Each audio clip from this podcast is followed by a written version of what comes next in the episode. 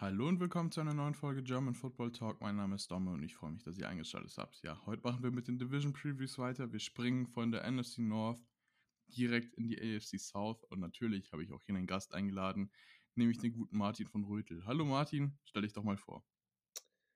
Moin, ja, ich bin Martin. Ich bin äh, Titans-Fan und habe deswegen ein ganz besonderes Interesse an dieser Preview der AFC South. Äh, bin seit letztem Jahr nun auch zweiter Vorsitzender des German Titans e.V., äh, aber ganz im Allgemeinen schon seit einigen Jahren länger ein absoluter Football-Begeisterter. Football hat so ein bisschen das bei mir abgelöst, wie es bei vielen mittlerweile ist, was Fußball früher war. Und ähm, ja, deswegen NFL begeistert durch und durch. Und ich freue mich drauf, heute ein bisschen über die Division sprechen zu können.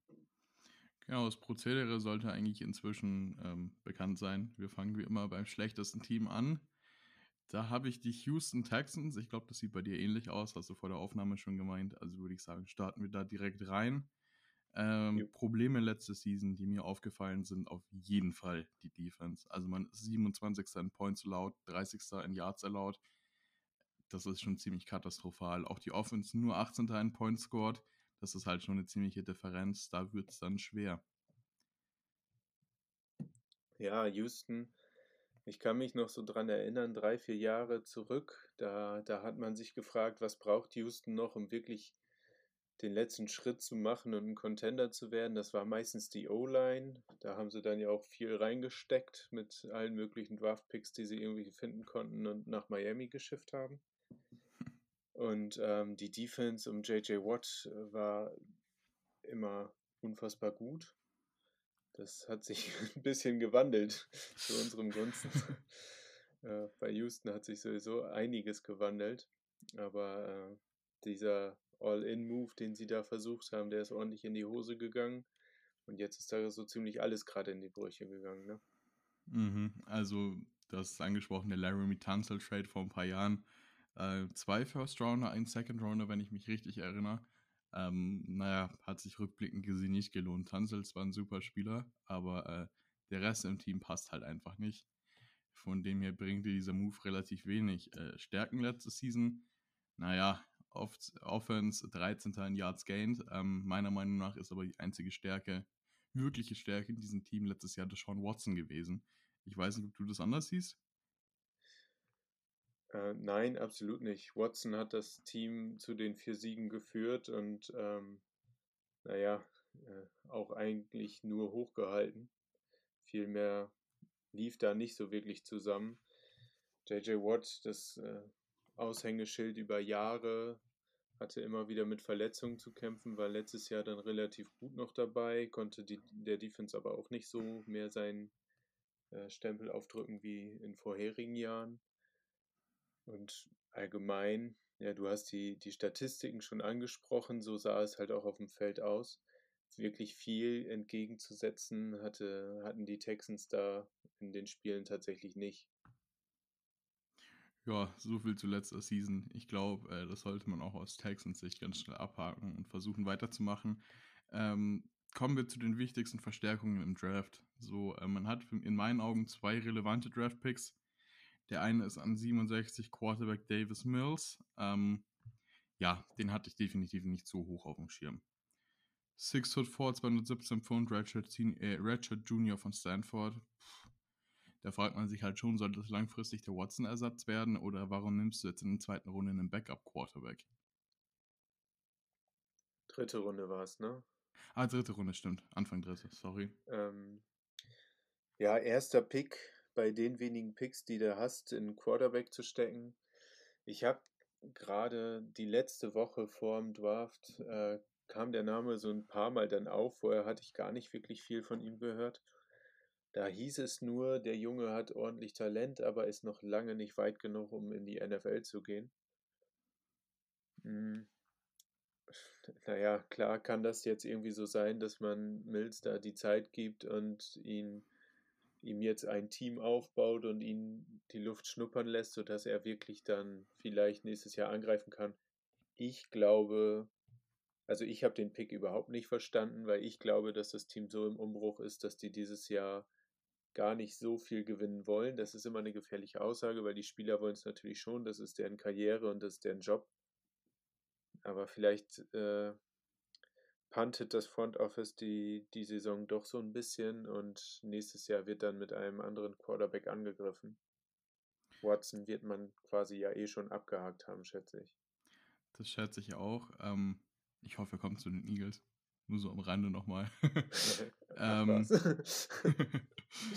der zweite Pick und eigentlich auch letzte relevante Pick für, äh, für, mich ist tatsächlich ein Pick, der mir sehr gefallen hat. An 89 Wide Receiver Nico Collins. Der war auf meinem Big Board mein Nummer 8 Receiver zwar nur, aber ich fand den tatsächlich ziemlich cool. Also 6'4, 215 Pfund, Senior von Michigan, absolutes Jump Ball Monster. Also dem kannst du einen Ball zu werfen, der ist da gefühlt wie ein Teil und sobald du den Ball hochbringst, hat er den. Das ist unfassbar. Er war, wie, was hältst du von dem so? Also Nico Collins hat natürlich so ein bisschen darunter gelitten, dass er auch im College kein gutes Quarterback-Play hatte. Ähm, die Texans haben sich gedacht, setzen wir jetzt in der NFL gleich fort. Ja, mal schauen, was Tyrod Taylor, ja, nee, ich greife mal vor, ich denke schon, dass Tyrod Taylor der Starter sein wird, außer irgendein Arzt punktiert ihm wieder die Lunge. ähm, sonst, sonst wird das, glaube ich, schon sein Team sein für diese Saison, für den Übergang. Äh, Nico Collins, ja, ich, ich mochte ihn. Ich mag auch gerne diese großen, großen Receiver. Ich habe seit Kiel Harry immer so ein bisschen Schiss, dass sich das nicht so ganz auf die NFL übertragen kann. Aber äh, grundsätzlich fand ich den Pick auch gut. Also ähm, Collins als Spieler für die Texans kann ich mir wohl vorstellen. Gerade auch in der Verbindung damit, dass äh, wir ja einen Wide Receiver bei den Texans gerne vergessen, der eigentlich eine total super Karriere spielt, aber von einem Team zum nächsten gehen muss mit Brandon Cooks. Durch, durch einige Gehirnerschütterungen schon fast am Karriereende oder immer kurz davor aber immer noch, ich glaube, der hat vier, 4000 Yard Seasons schon gebracht mit vier verschiedenen Teams. Ne? Das muss man erstmal hinkriegen. Das kann da eigentlich vom Receiving Core her ganz gut aussehen. Ähm, Anthony Miller für einen Slot dazu mochte ich auch immer gerne. Bei, bei den Bears hat er es nie geschafft, aber jetzt vielleicht braucht er den frischen Wind und wird da in Houston auch eine gute Waffe werden. Kann gut sein. Und dann sieht sieht äh, dieses Trio gar nicht so schlecht aus. Mhm. Äh, wo wir schon bei neuen Spielern sind, also man hat sich auch extrem verstärkt in der Offseason. Da waren einige Moves, einige Spieler, auch teilweise mit größeren Namen, die da dazu gekommen sind, die jetzt starten werden. Ähm, Tyrod Taylor hast du schon angesprochen. Ähm, man hat Mark Ingram geholt, wo ich mich gefragt habe, wie viele Running Backs will man eigentlich noch? Wenn ich nicht komplett falsch liege, hat man im Moment sechs oder sieben im Roster.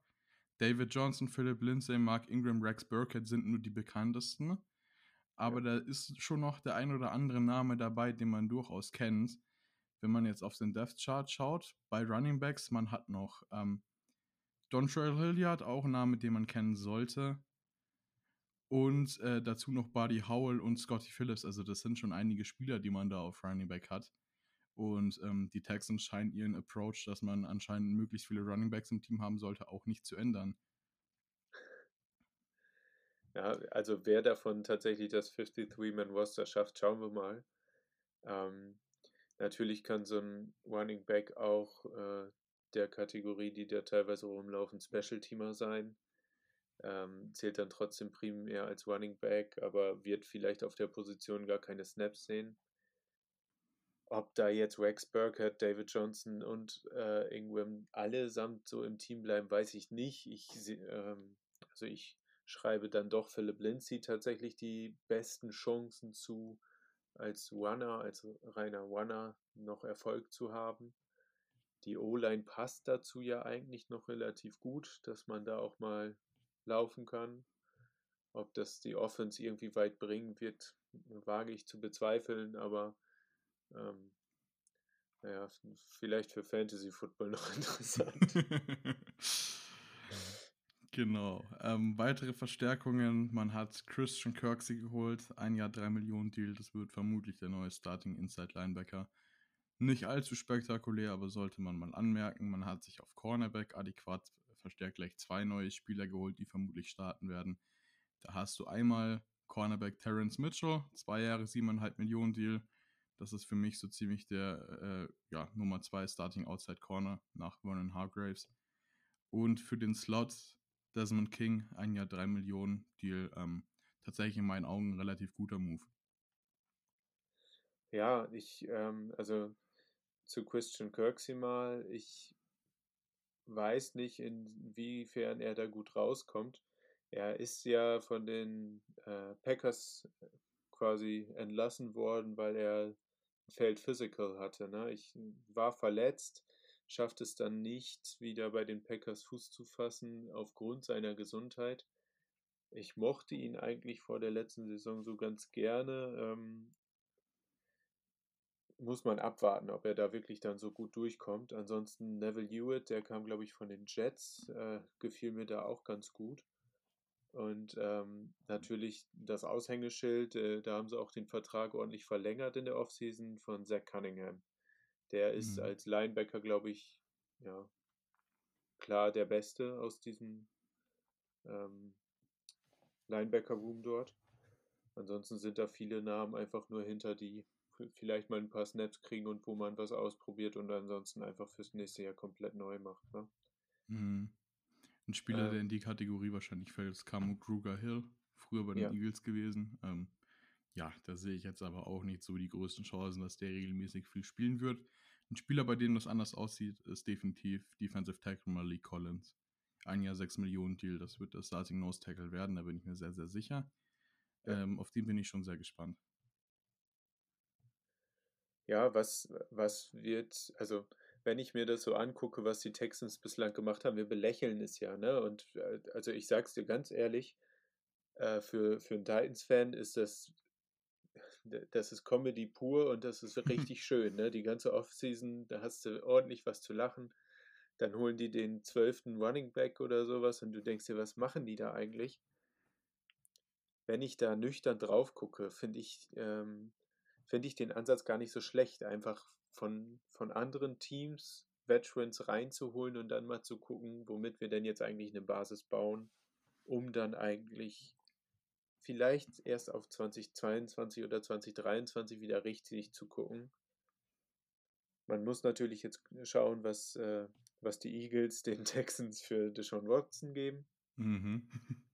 Und ähm, ob die Carson Wentz-Verletzung da vielleicht noch äh, ein Stolperstein wird, weil kein zusätzlicher First Rounder dazu kommt. Schmerzen. Das spreche Aber, ich äh, später noch an. okay. Aber ähm, eigentlich, also klar, willst du einen Veteran holen, der in der NFL schon Erfahrung geholt hat, äh, gesammelt hat, oder holst du dann zusätzliche undrafted Free Agents, die die Chance bei dir kriegen, irgendwie sich jetzt auszuprobieren? Das große Flaggschiff hast du jetzt gerade nicht, was die Spieler dahin zieht, vor allen Dingen nach diesen ganzen Skandalen, nenne ich es mal einfach. Ne? Da hat jetzt nicht so ungefähr den besten Anschein gemacht. Das zieht nicht unbedingt die, die Spieler, die jetzt Free Agents sind oder so, da nach, mhm. äh, nach Houston. Und dann holst du dir halt die, die woanders vielleicht nicht so die Chance haben und guckst einfach, ob du da vielleicht auf eine kleine Goldmine gestoßen bist. Finde ich so eigentlich ganz sympathisch. Darf Aber ich kann man tatsächlich... sagen, jetzt kriege ich Ärger in der eigenen Franchise. ja, nein, kann man tatsächlich so angehen, ist halt, ähm, ja, das ist auch ein Jahr zum in die Tonne treten, ganz ehrlich. Die ja, genau, sind, einfach ausprobieren. Ne? Richtig, das kann ich eigentlich schon mal vorweggreifen. Die sind mein Favorit für den First Overall Pick. Die haben zum ersten Mal seit was weiß ich wie vielen Jahren ihren First Rounder. Die können an einen Spencer Rattler, Sam Howell oder wie auch immer ihnen lieb ist, äh, picken. Ähm, ich wäre überrascht, wenn sie es nicht tun. Und ich bin mir ziemlich sicher, dass sie schlecht spielen werden. Auch aufgrund der ganzen Abgänge. Ähm, man hat die Franchise-Ikone schlechthin verloren. JJ Watt ist in der Offseason zu den Cardinals, hat dann einen 2 Millionen Deal unterschrieben.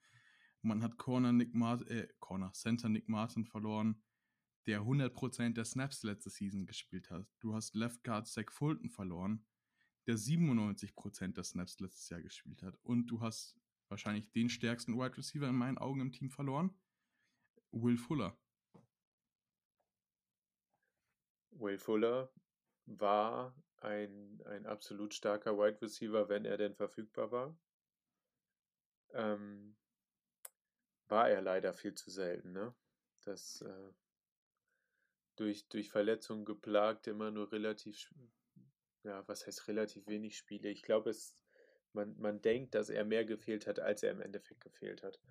Aber wenn er, wenn er fit war, und zwar wirklich fit war und nicht noch irgendwie von der äh, Verletzung zurückkam, dann war er definitiv ein Top 20 Wide Receiver aus der Liga. Ne? Und äh, wenn der jetzt fit bleibt, dann wird er auf jeden Fall Miami Spaß machen und Tua Tagovailoa helfen, dass der zu den Leistungen kommt, die wir schon letztes Jahr von ihm gewünscht haben, sage ich mal, und aus dem College noch erwartet haben. Ja gut, wie viel Spaß man da jetzt gerade am Anfang der Season in Miami haben wird, ist jetzt mal dahingestellt. Der gute Herr ist ja die ersten sechs Spiele wegen PEDs suspendiert. Ja, ein Spiel noch, ein Spiel noch. Die anderen fünf Ach, ein Spiel nur noch. schon. Ja, ein Spiel fehlt ja nur noch. Ah, na dann nochmal anders, stimmt. Habe ich komplett. Ja, hab ich komplett hat er schon bei Houston abgesessen. ja, das erklärt, warum er letztes Jahr nur elf Spiele gespielt hat. Dann war er tatsächlich letztes Jahr verletzungsfrei sogar. Zum ersten Mal seit was weiß ich wie lang. Ähm, das könnte, glaube ich, sein erstes Jahr in der Liga gewesen sein, in dem er komplett kein Spiel wegen einer Verletzung verpasst hat. Hm. Also der ist definitiv ein Kandidat in Miami. Ähm, ja. Stärken für nächste Saison. Ich habe jetzt Deshaun Watson aufgeschrieben, aber der wird vermutlich nicht mehr da sein. Also wirkliche Stärken sehe ich da nicht. Ähm, ja, also die Defense kann sich schon irgendwie aufbauen. Ne? Justin Reed ist jetzt auch nicht der schlechteste Safety. Ähm, wie gesagt, Zach Cunningham halte ich für einen sehr starken Linebacker, auch wenn jetzt nicht gerade die Linebacker-Position ist, über die du ein Team neu aufbaust. Äh, Charles Omeniu ähm, fand ich im Draft eigentlich ganz interessant, als er da hingegangen ist. Er hat jetzt noch nicht so viel gebracht, aber kann auch äh, über die Edge sich über, über die ersten Jahre jetzt so entwickeln, dass er gerade wo JJ Watt weg ist, vielleicht ein bisschen mehr ähm, Verantwortung übernehmen kann. Ich glaube jetzt nicht, dass die Defense irgendwie durch äh, ultra viele Sex oder sowas dieses Jahr äh, begeistern wird und äh, bestechen wird. Aber auch der kann vielleicht jetzt über die Erfahrung in eine Rolle reinwachsen. Ne? Äh, natürlich ist da kein Aushängeschild und irgendwie etwas, worauf die Texans für die kommenden Jahre bauen können, wie Deshaun Watson oder halt früher JJ Watt. Definitiv, definitiv. Ja, ich schaue gerade nochmal ähm, die Las Vegas Odds für die Texans an. Die haben ein Over-Under von fünf Siegen. Ähm, ja, und das, da würde ich under gehen. Da würde ich auch under gehen. Also ich sehe die keine fünf Spiele gewinnen, auf gar keinen Fall. Ähm, mit Deshaun Watson ja. Ohne Deshaun Watson gar keine Frage, dass sie das nicht schaffen. Also ich habe es auch hier nochmal notiert. Äh, mein Top-Favorit auf den First Overall Pick, was vielleicht doch gar nicht so schlecht für aus Texans Sicht wäre. Einfach mal wieder einen jungen, einen neuen jungen Quarterback zu bekommen, der top im College gespielt hat und nicht irgendwo in der dritten Runde zu versuchen, einen aus dem Hut zu zaubern. Ja, das ist halt das Problem, ne, dass du da Davis, Davis Mills gezogen hast, wo du vielleicht schon für die Zukunft wen anders hättest, also auf einer anderen Position irgendwie was hättest aufbauen können. Ich bin mal gespannt. Wir haben ja gerade schon so ein bisschen, hast du die Eagles angesprochen, vielleicht kommt ja auch noch ein Jalen Hurts mit rüber. Das ist auch sehr undankbar für den armen Jungen. Aber ja. Was ich noch einmal kurz sagen wollte, weil den hast du nicht angesprochen. Ich fand am College bei Miami Brevin Jordan immer ganz klasse. Der ist dann, äh, hatte glaube ich auch nicht so das geile Combine und ist dann im Draft ultra weit gerutscht. Den Pick fand ich aber dann für die Texans eigentlich noch fast ein Stil an der Stelle. Mhm. Ähm, als reiner, also als reiner Receiver ist der ja schon für die Tight End Position relativ gut und der wird jetzt im ersten Jahr wahrscheinlich auch wenig bis gar nichts zeigen, aber vielleicht dann über, die, über die Saison hinaus dann doch schon zu etwas heranwachsen und kann dann natürlich auch eine Stütze irgendwo werden in einer Offense, die vielleicht sonst nicht mehr so viel zu bieten hat. Ja, definitiv guter Punkt. Also das ist halt wirklich so ein Zukunftsspieler in meinen Augen. Aber in der fünften Runde an 147 kann man den durchaus nehmen. Ich meine, im College gut gespielt, du hast es angesprochen. Ähm, First Time All ACC 2019, zweimal Second Team All ACC, 2018 und 2020. Also der Junge hat schon was drauf und das ist definitiv ein Spieler, den man mal im Auge behalten könnte. Ja, ich erinnere mich daran, äh, vor, vor der letzten Saison ähm, habe ich ein Fantasy Football Divide Draft gehabt mit einigen Amis. Ähm, und da ging der vor Kyle Pitts. damals, damals war man noch von Brevin Jordan so überzeugt, dass der äh, in, einem, mit, in einem Atemzug mit Kyle Pitts genannt wurde. Und wo ist Kyle Pitts jetzt und wo ist Brevin Jordan gelandet? Und naja, ich glaube zu Recht, aber warten wir mal ab. Ja, also definitiv. Kleine Gap zwischen 147 und Pick Nummer 4, aber ähm, ja, aber Evan Ingram wurde auch hochgepickt und George Kittle irgendwo im Nirgendwo. Sechste Runde, glaube ich, oder? Fünfte, sechste? Fünfte, ja, ich glaube auch fünfte, ja. Wie Brevin Jordan. Man darf gespannt sein. genau, würde ich sagen, gehen wir zum nächsten Team weiter und vermutlich da, wenn nicht eins der spannendsten, dann das spannendste Team der, für die nächsten Jahre, die Jacksonville Jaguars. Ähm, Probleme letzte Season, ähm, ganz plump habe ich mir da aufgeschrieben, alles. Also Offense 30. in Points scored, 28. in Yards gained, Defense vorletzter in Points allowed und Yards allowed, also Katastrophe. Ähm, ja, zu Recht nur einen Sieg geholt, dementsprechend Stärken aufgeschrieben, keine. Ähm, das wird sich jetzt definitiv ändern. Bei den Jaguars, äh, naja, darfst du jetzt quasi die komplette Fantasie quasi haben. Ne? Wir reden seit Jahren von Trevor Lawrence als ja, beste Quarterback-Prospect seit äh, Andrew Luck. Warum kommen die eigentlich immer alle in die AFC South? Ähm, ja, Trevor Lawrence ist den jetzt in, die, in den Schoß gefallen, auch wenn Gardner Minshew eine geile Geschichte war als Six-One-Pick aus dem Draft von vor zwei Jahren, ähm, hat er dann doch Limitations gezeigt und äh, wurde dann ja sogar gebencht im letzten Jahr. Äh, man hat für Trevor Lawrence irgendwo dann quasi gespielt. Die Jets haben ihn dann ja das Ganze noch geschenkt, sag ich mal. im Laufe der letzten Saison. Und wenn der, der Junge kann nur gewinnen, ne? Der, der kennt ja gar nichts anderes als gewinnen. Das kann natürlich gefährlich werden, weil der jetzt in eine Situation kommt, wo er nicht nur gewinnen wird.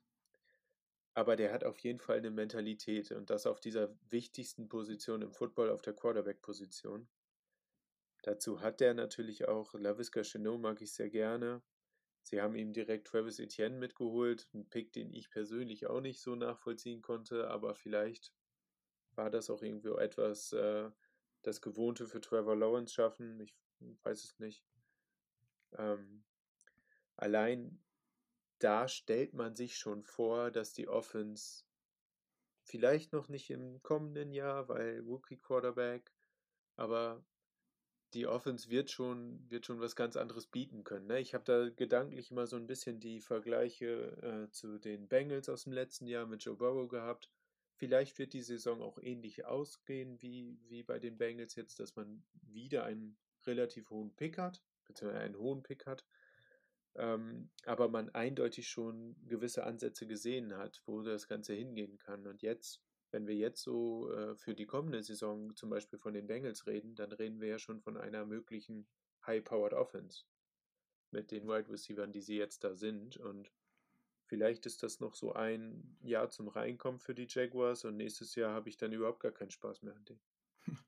Definitiv. Also Head Coach Urban Meyer hat sich hier richtig ausgetobt. Ähm, gut, zu Trevor Lawrence brauchen wir, glaube ich, nicht viel sagen. Äh, für viele nicht nur das beste Prospect seit Andrew Luck, sondern seit John Elway. Das ist dann nochmal, huch, ähm, ja. einfach noch besser als Andrew Luck. Ähm, ja, kann man sich jetzt streiten, aber würde ich jetzt einfach mal so stehen lassen. Ähm, an 25 Travis Etienne stimme ich dir äh, zu. Ich habe den Pick nicht verstanden. Also es ist mein Nummer 2 Running Back. Ich hatte den definitiv in der Range. Ähm, ja, aber warum? Du hast James Robinson, der letztes Jahr brutal gut gespielt hat. Ähm, dementsprechend, man hat es auch im Rookie-Minicamp gesehen, also äh, Travis Etienne hat das ganze Rookie-Minicamp nur auf Wide Receiver trainiert. Ähm, Urban Meyer meinte dazu, im besten Fall kriegst du einen, Slot, kriegst einen guten Slot-Receiver, im schlechtesten Fall einen Running Back, der gut fangen kann. Ähm, ja, ob ich jetzt meinen First-Round-Pick dafür ähm, verwenden muss, ist jetzt die andere Frage. Es ist natürlich wirklich schön, du gibst Trevor Lawrence sein Buddy da einfach mit, auch aus seiner Clemson-Zeit, aber ja, muss jetzt nicht sein. Ähm, der nächste Pick, den ich auch nicht, nicht wirklich verstanden habe, war ähm, an 33 Cornerback Tyson Campbell. Auf den war ich überhaupt nicht hoch. Den hat, doch, das war genau Nummer, ähm, Spieler Nummer 100 auf meinem äh, 100er Big Board. Ähm, Junior von Georgia, 6'2, hat eine gute Size, aber für mich ist das einfach wirklich ein reiner Outside Corner. Da hast du jetzt Shaquille Griffin geholt und verdammt gut bezahlt. Hm. Und du hast letztes Jahr CJ Henderson gedraftet. Von dem her sehe ich eigentlich nicht den Need, sich dann einen reinen Outside Corner so hoch zu picken. Ja, also Shaquille Griffin hat man geholt und ordentlich bezahlt. CJ Henderson hat ansatzweise so gut gespielt, wie man gehofft hat, dass er so spielt. Äh, auch ein hoher Draft-Pick aus der vergangenen, äh, vorherigen Draft. Ähm, ja, ist schon ein sehr hoher Pick für Campbell, da stimme ich dir auf jeden Fall zu. Andererseits, äh, was ist der Ausblick, den du haben willst, sag ich mal? Ähm, für die, für die kommenden Jahre rechnend äh, kann man die, den Pick auf Cornerback für die Jaguars natürlich schon, schon verstehen. Ob es dann wirklich Tyson Campbell sein musste, ist vielleicht fraglich. Dass sie da aber Cornerback adressiert haben, finde ich jetzt gar nicht so verkehrt.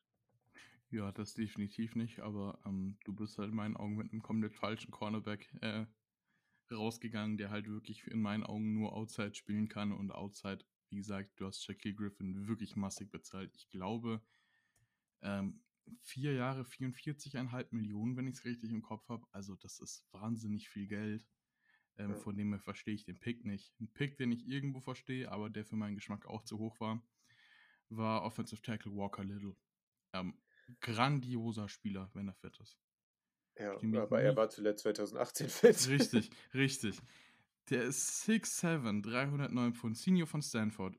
Der wäre, wenn er fit wäre. Mit Absch ja, da könntest du dich streiten, ob er der bessere Tackle als Penny Sewell ist, aber der hat seit zwei Jahren kein Football gespielt.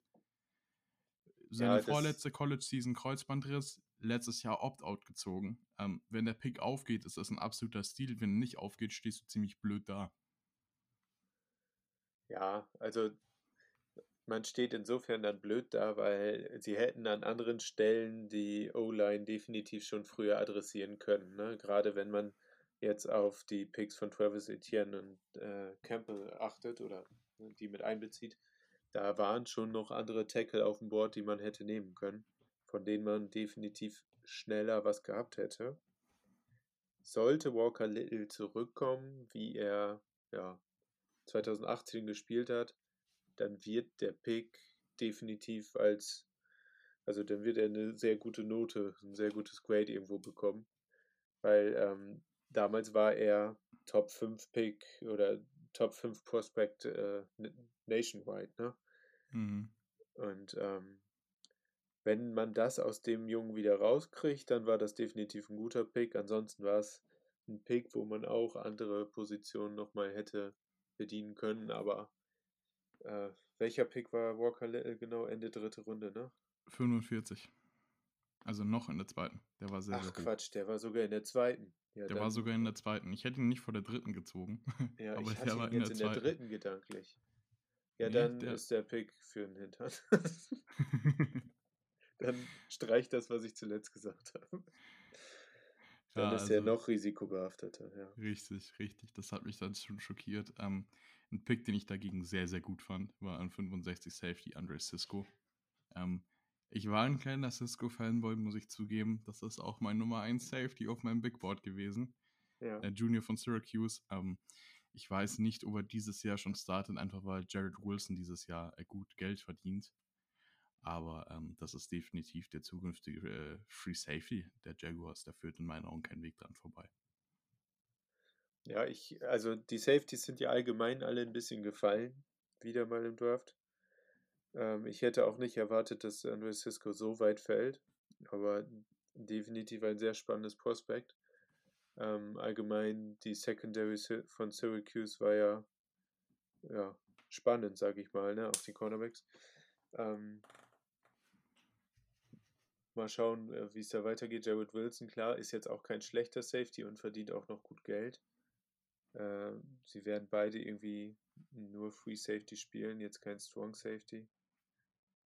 Mal schauen, da, wer ist da? Wayshawn Jenkins ist noch auf Strong Safety, ne? Richtig, hat man vielleicht. dieses Jahr gesigned. Ähm, vier Jahre 35 Millionen Deal. Also der ist da die nächste ja, Zeit mal gut gesetzt. Ja. ja. Sonst, Recht. Hast ja. du noch was zum Draft? Oder? Zum Draft nicht, ne? Gut. Ähm, dann würde ich sagen, kommen wir zur Free Agency. Da hat man ja auch ordentlich zugeschlagen. Also ja.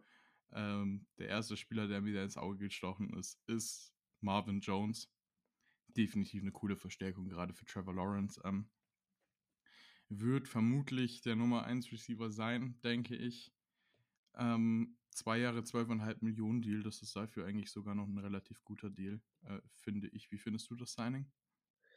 Ja, Marvin Jones äh, ist so ein bisschen die Sicherheit und die Wide Receiver haben jetzt ja sowieso nicht das dicke Geld verdient äh, in der Offseason. Ähm, Marvin Jones fand ich auf der anderen Seite von Kenny Golladay bei den Lions äh, und auch schon vor Kenny Golladay immer relativ äh, undervalued. Er war weitaus wichtiger für, fürs Team, als man ihm quasi zugeschrieben hat.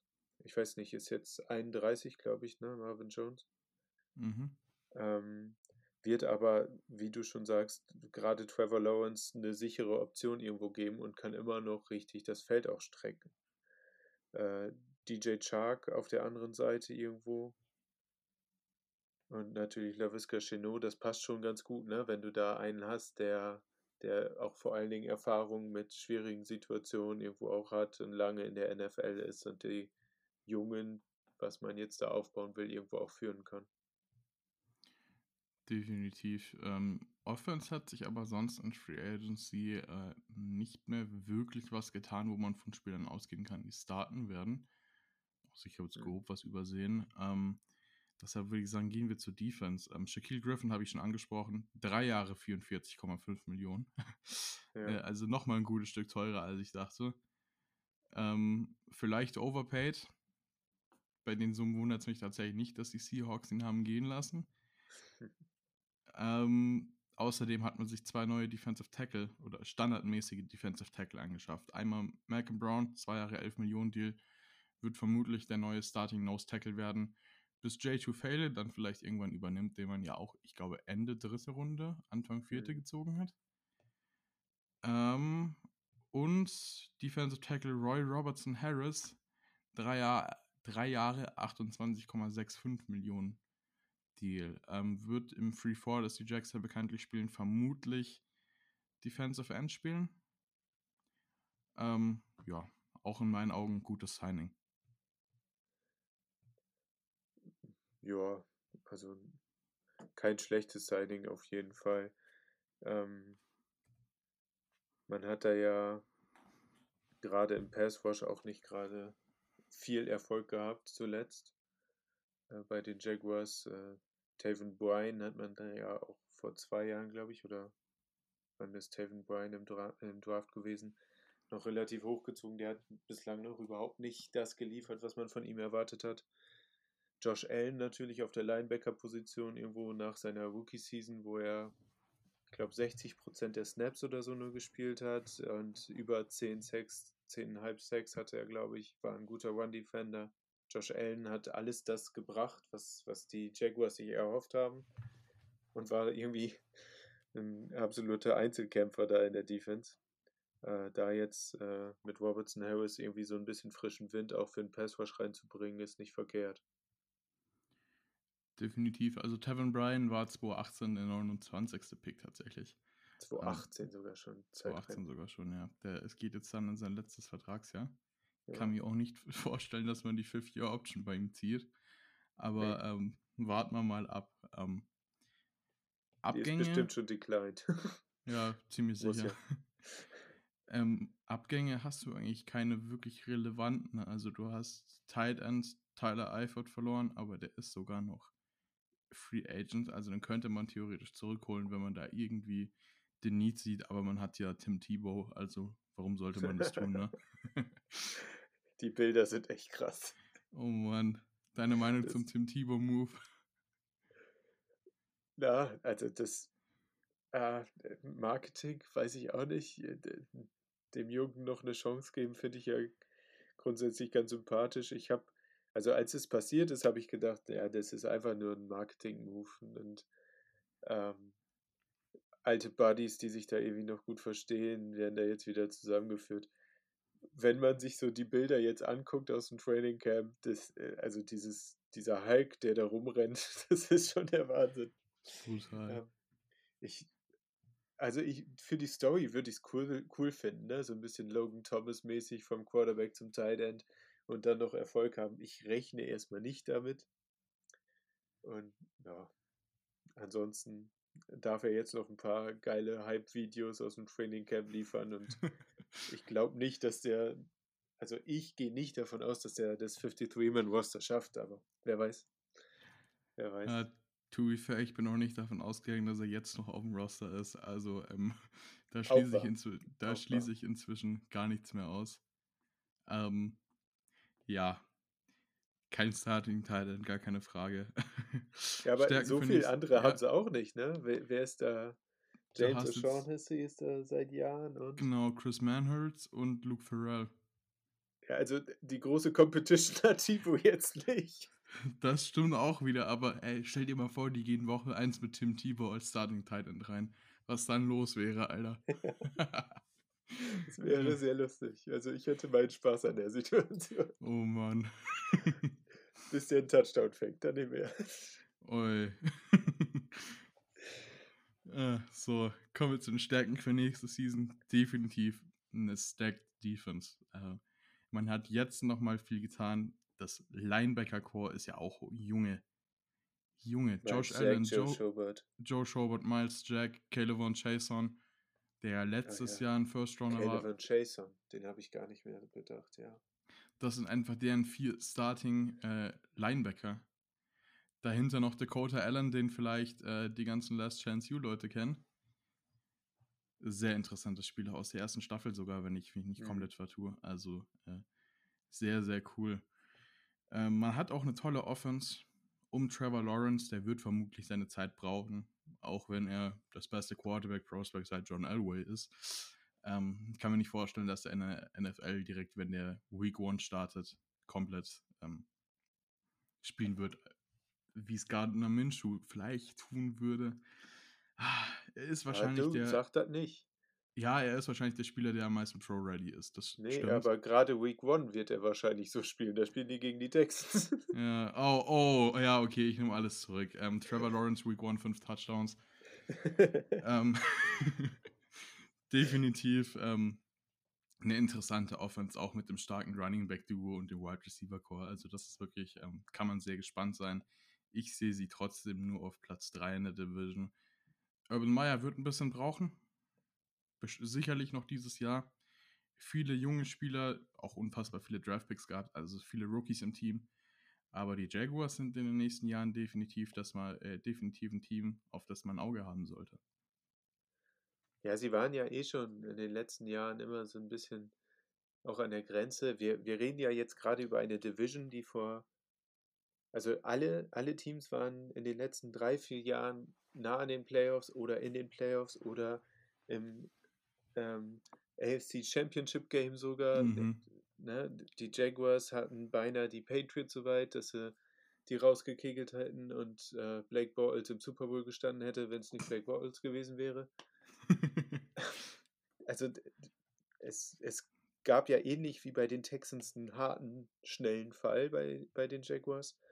Und grundsätzlich, die sind sneaky, ne? Also mich würde es jetzt nicht wundern, wenn die zu sieben, acht Siegen kommen. Also wir, wir haben jetzt gerade die AFC South, die gilt als ultra schwache Division. Ähm, verhältnismäßig war sie es auch. Ich glaube, äh, wir haben jetzt schon zwei durch, deswegen sage ich das einfach mal. Äh, ich glaube, die Jaguars, Texans und Titans waren unter den vier schlechtesten Defense der, des, der letzten Saison. Das muss man als eine Division erstmal schaffen. Mhm. ähm, aber grundsätzlich kann ich mir vorstellen, dass wenn da, wenn da der Funken überspringt und die, die Räder ein bisschen schneller klicken, als wir uns das alle vorstellen, dass die locker ihre sieben Siege kriegen können. Ne? Ähm, gehe trotzdem mit, dass die Dritter in der Division werden. Das glaube ich auch. Aber so ganz unter den Scheffel stellen möchte ich die dann doch noch nicht. Gerade weil es Trevor Lawrence ist, ne? Und der, man, man erwartet schon viel von ihm. Vielleicht erwartet man auch zu viel von ihm, aber der wird seinen, seinen Stempel der NFL schon aufdrücken, glaube ich. Mhm. Vegas Over-Under für die Jaguars ist 6. Also ähm, das ist definitiv was, wo ich mir auch Over vorstellen könnte. Ohne mich zu weit aus dem Fenster zu lehnen. Also das ist mal was ganz anderes als bei den äh, Texans. ich glaube ja. mal nicht, dass ich dich fragen muss, wer für dich das Nummer 2 Team ist, oder? Ähm, nee. Sehr gut, da machen wir mit den Colts weiter. Richtige ähm, Antwort.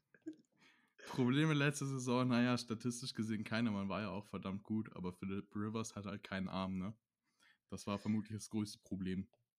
Ja, L5 Season, ähm, glücklicherweise nur Zweiter in der Division geworden.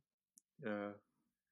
Und ich, also ich habe, ich steige mal gleich mit ein, ne? Carson Wentz in der Free Agency habe ich nicht so ganz verstanden. Aber jetzt dadurch, durch die Verletzung und vor allen Dingen auch durch die Verletzung von Quentin Nelson, Zweiter der Division. Deswegen für mich jetzt gerade klar Zweiter der Division. Mhm. Ansonsten ist das schon ein ganz schön reifes Team. Ne? Ein, in, der, in der Breite vor allen Dingen auch sehr starkes Team, was wenig Schwächen aufweist und jetzt gerade eigentlich nur verletzungsgeschwächt ist.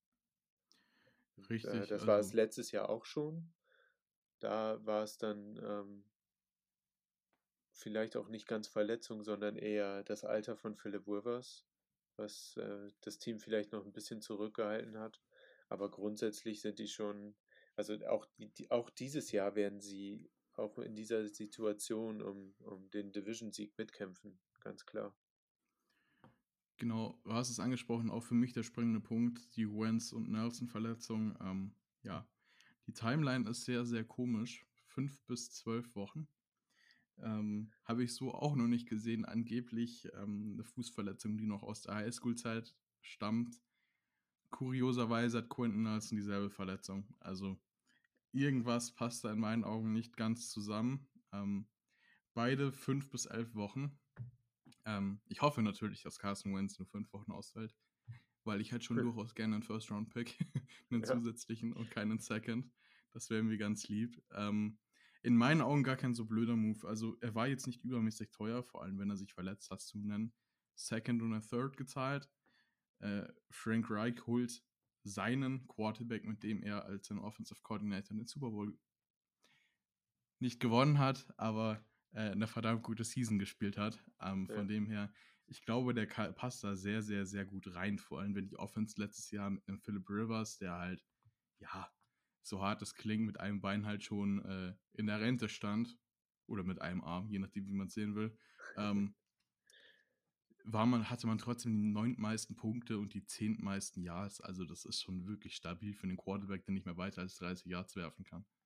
Und eigentlich ein Wide Receiver Room, den wo du niemanden irgendwie hattest, der herausgestochen ist. Ne? Da ist ja kein mhm. Alpha-Wide Receiver. Klar, da ist immer noch T.Y. Hilton, der ein bisschen in die Jahre gekommen ist und äh, dann auf einmal seinen zweiten Frühling in der zweiten Saisonhälfte gefeiert hat.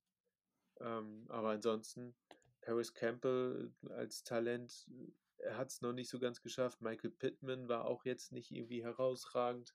War, glaube ich, am Anfang der Saison auch verletzt, vielleicht dadurch noch so ein bisschen ja. äh, gehemmt. Äh, das meiste, was, was da passiert ist, war quasi über Tight Ends und über Running Backs und zwar über alle möglichen Running Backs. Äh, Naheem Heinz äh, neben, hat ja seine Relevanz neben Jonathan Taylor behalten. Äh, wenn jetzt Marlon Mack noch zurückkommt, wer weiß, was die die ganze Zeit über machen. Oh ja, ich bin ja, ich war ja schon durchaus überrascht, dass man Marlon Mack zurückgeholt hat. Nach der Season, die Jonathan Taylor gespielt hat. Also, holy moly, der, der Typ hat mich durch meine Fantasy-Liga äh, gecarried. Ich weiß nicht, ich habe den in der zweiten Runde genommen, das war mein erster Running Back. Und alle waren so, Hö, was ist denn jetzt los? Aber dann ist der Kollege einfach für über 1000 Yards gerusht letztes Jahr. 1169 Yards, 11 Touchdowns. Ähm, ich kann mich nicht beschweren. Also äh, definitiv grandioser Spieler und dann hast du den Wechsel zu einem Spieler, der für mich halt eher, ja, gefühlt mehr Receiver als Running Back ist mit Naheem Heinz. Unglaublich toller One-Two-Punch, taugt mir mega. Zach Pascal hat mich letztes Jahr auch positiv überrascht, weil den hatte ich so nicht auf dem Schirm. Hat aber trotzdem über 600 Yards und 5 Touchdowns gehabt, also ja, Zach Pascal war der perfekte Ersatz für T.Y. Hilton. Ne? Sobald T.Y. Ja. Hilton nicht da war, war er der absolute Field-Tracker. 14 äh, Yards pro Reception. Pff, ja. Auch nicht ohne. Ähm, würde ich aber mal sagen, kommen wir zu der für mich äh, besseren Seite des Balles und zwar die Defense, beziehungsweise sagen wir interessantere Seite. Ähm, auch die letztes Jahr in, all, in beiden Stats Top 10 gewesen. Also 10. in Points allowed, 8. in Yards allowed. Nicht zuletzt wegen Darius Leonard, wahrscheinlich einer der besten Draftpicks in meinen Augen der letzten Jahre. Also Junge, Junge, Junge. Ja, Anfang zweite ist er gegangen, ne? Anfang zweite, ja. Irgendwo Ende 30er, Anfang 40er, glaube ich. Ja. Ja, die Defense, die kann sich schon sehen lassen. Ähm, von vorne bis hinten irgendwo. Äh, Quiddy Pay ist jetzt ja im Draft noch mit dazu geholt worden. Auch stark, finde ich, weil Quiddy Pay vielleicht nicht das größte Upside von den Edge Rushern, die, die jetzt im Draft waren, aber meiner Meinung nach einer, der am ehesten Day One starten kann. DeForest Buckner da in der Mitte, ähm, Darius Leonard natürlich, Bobby Okuriki. Äh, in der Secondary hast du mit Kenny Moore, Kawhi Willis und äh, vor allen Dingen auch Julian Blackman richtig starke Spieler und sogar Xavier Rhodes, der bei Minnesota irgendwie nur noch über seine eigenen Füße stolpern konnte, hat letztes Jahr wieder richtig gut gespielt. Äh, da hast du wirklich starke Qualität, ja. Ja, also du hast es angesprochen, Cody Pay an 21.